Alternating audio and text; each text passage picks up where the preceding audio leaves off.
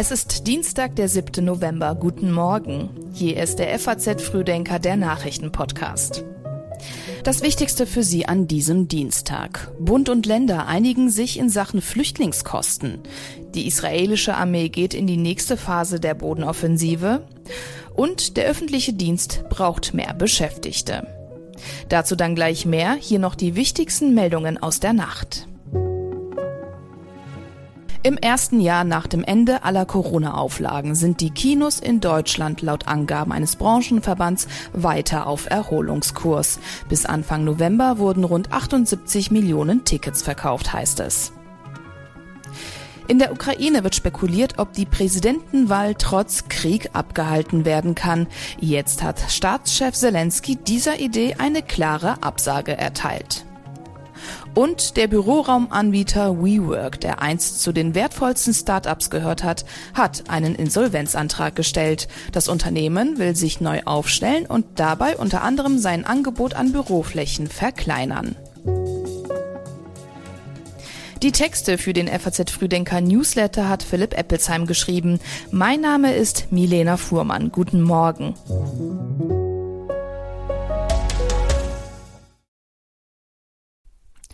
Knapp neun Stunden haben sich die Beratungen im Kanzleramt hingezogen, aber es hat sich gelohnt. Nach monatelangem Streit über die Aufteilung der Flüchtlingskosten konnten sich Bund und Länder jetzt einigen. Vom kommenden Jahr an zahlt der Bund für jeden Asyl-Erstantragsteller eine jährliche Pauschale von 7.500 Euro und nicht mehr eine jährliche Gesamtsumme von der Zeit rund 3,7 Milliarden Euro. Außerdem sollen Asylverfahren künftig schneller abgewickelt werden.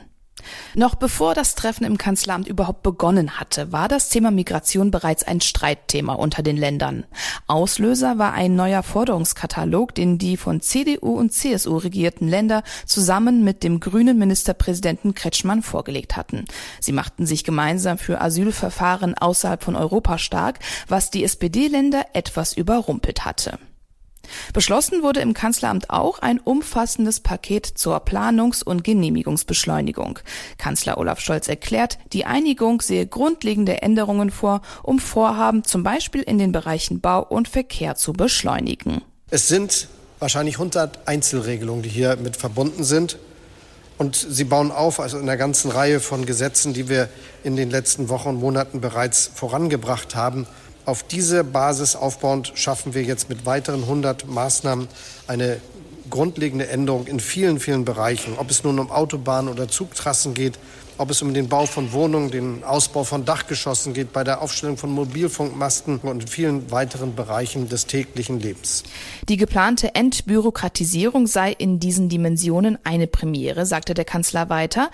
In den vergangenen Jahrzehnten hätten Bund und Länder mit großer Liebe und Zuneigung immer mehr Vorschriften erfunden. Diese sollten jetzt vereinfacht werden.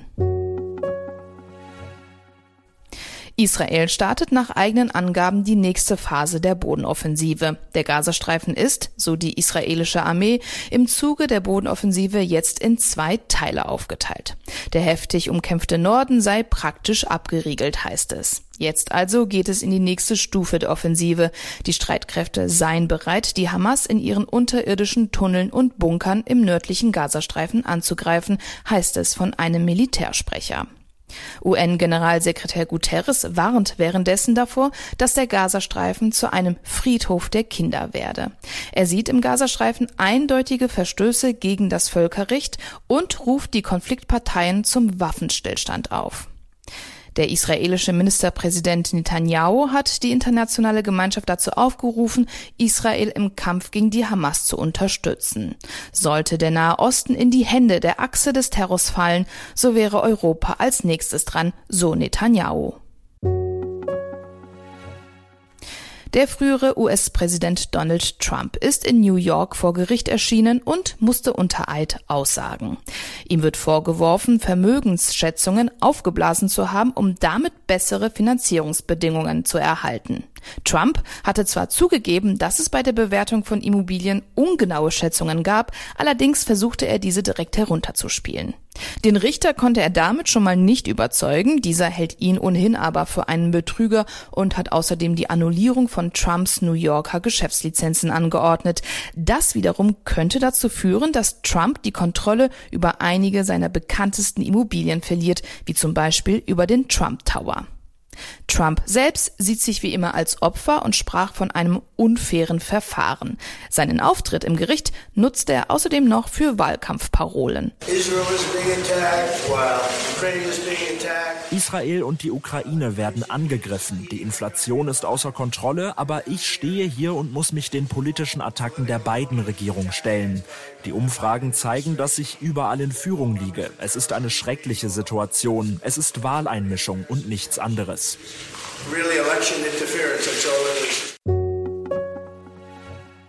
Im öffentlichen Dienst fehlen 550.000 Beschäftigte. Das sagt der Bundesvorsitzende des Deutschen Beamtenbundes Ulrich Silberbach gegenüber der FAZ. Die Gründe dafür seien die Grundsteuerreform und die höheren Schülerzahlen aufgrund des Migrationsdrucks. Diese würden bewirken, dass der öffentliche Dienst mehr Beschäftigte brauche. Eine weitere Ursache, so Silberbach, sei die Tatsache, dass immer mehr Babyboomer sich aus dem Arbeitsmarkt verabschieden würden. Silberbach, der selbst CDU-Mitglied ist, sagte der FAZ außerdem, dass Bundesinnenministerin Nancy Faeser nicht genug tue, um Migration zu steuern. Zudem brauche es auch mehr Personal, um Abschiebungen überhaupt realisieren zu können. Der DBB führt außerdem gerade Tarifverhandlungen mit den Bundesländern.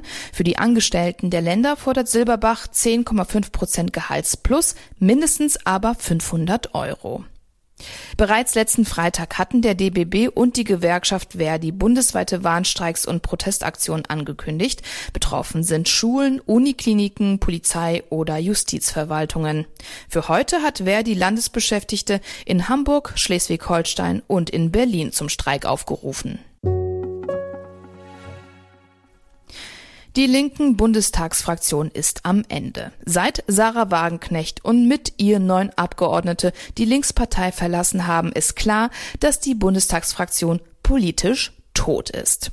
Im Bundestag könnte die Linkspartei lediglich noch als Gruppe weitermachen. Sie bekäme dadurch aber weniger staatliche Unterstützung und müsste außerdem Mitarbeiter entlassen. Wagenknecht und ihre Mitstreiter haben zwar beantragt, vorerst in der Fraktion bleiben zu können, aber ob es dazu kommt, das ist noch unklar. Lincoln-Chefin Janine Wissler zum Beispiel sagte, es sei kein haltbarer Zustand, gemeinsam in einer Fraktion zu sein, wenn man Teil einer Partei ist, die konkurrierend zur Linken sei. Am 23. Oktober hatte Wagenknecht ihr Bündnis Sarah Wagenknecht vorgestellt und angekündigt, im Januar eine neue Partei zu gründen. Sie und ihre neuen Mitstreiter erklärten gleichzeitig damit, dass sie die Linkspartei verlassen werden. Heute beginnt am Landgericht Leipzig der Prozess gegen den Sänger Gil Ofarim. Die Staatsanwaltschaft wirft ihm falsche Verdächtigung, Verleumdung und falsche eidesstattliche Versicherung vor. Anfang Oktober 2021 hatte Ofarim über Social Media ein Video veröffentlicht, in diesem er einem Hotelmitarbeiter Antisemitismus vorwirft. Dieser Mitarbeiter soll andere Gäste vorgezogen haben und später Ofarim aufgefordert haben, seine Halskette mit einem Davidstern abzunehmen, um einchecken zu dürfen. Gleiches soll Ofarim dann auch gegenüber der Polizei ausgesagt haben. Die Staatsanwaltschaft sieht das aber anders. Sie stuft seine Aussagen als wahrheitswidrig ein. Die Ermittlungen gegen den Hotelangestellten wurden eingestellt, der im jetzigen Prozess Nebenkläger ist. Ufarim selbst hält nach wie vor an seinem Vorwurf fest. Für den Prozess sind zehn Verhandlungstage angesetzt. Das Verfahren findet unter verstärkten Sicherheitsvorkehrungen statt. Und auch darum geht es heute im geschriebenen FAZ Frühdenker Newsletter. In der Champions League trifft RB Leipzig heute auf die Mannschaft von Roter Stern Belgrad. Leipzig hatte bis zuletzt nicht so wirklich viel Glück. Erst das Pokal aus gegen Wolfsburg, dann die Niederlage gegen den Tabellenletzten Mainz. Jetzt aber hat die Mannschaft die Chance auf das Champions League Achtelfinale.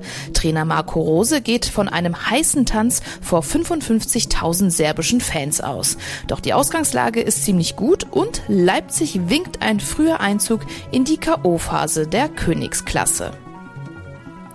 Diesen Artikel wie auch weitere Themen aus dem heutigen Frühdenker finden Sie online auf faz.net. Die entsprechenden Links dazu gibt es in unseren Show Notes.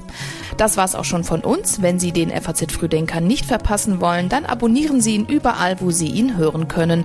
Und wenn Sie mögen, dann hören wir uns schon morgen ab 6 Uhr wieder. Ich wünsche Ihnen jetzt einen erfolgreichen Start in den Tag.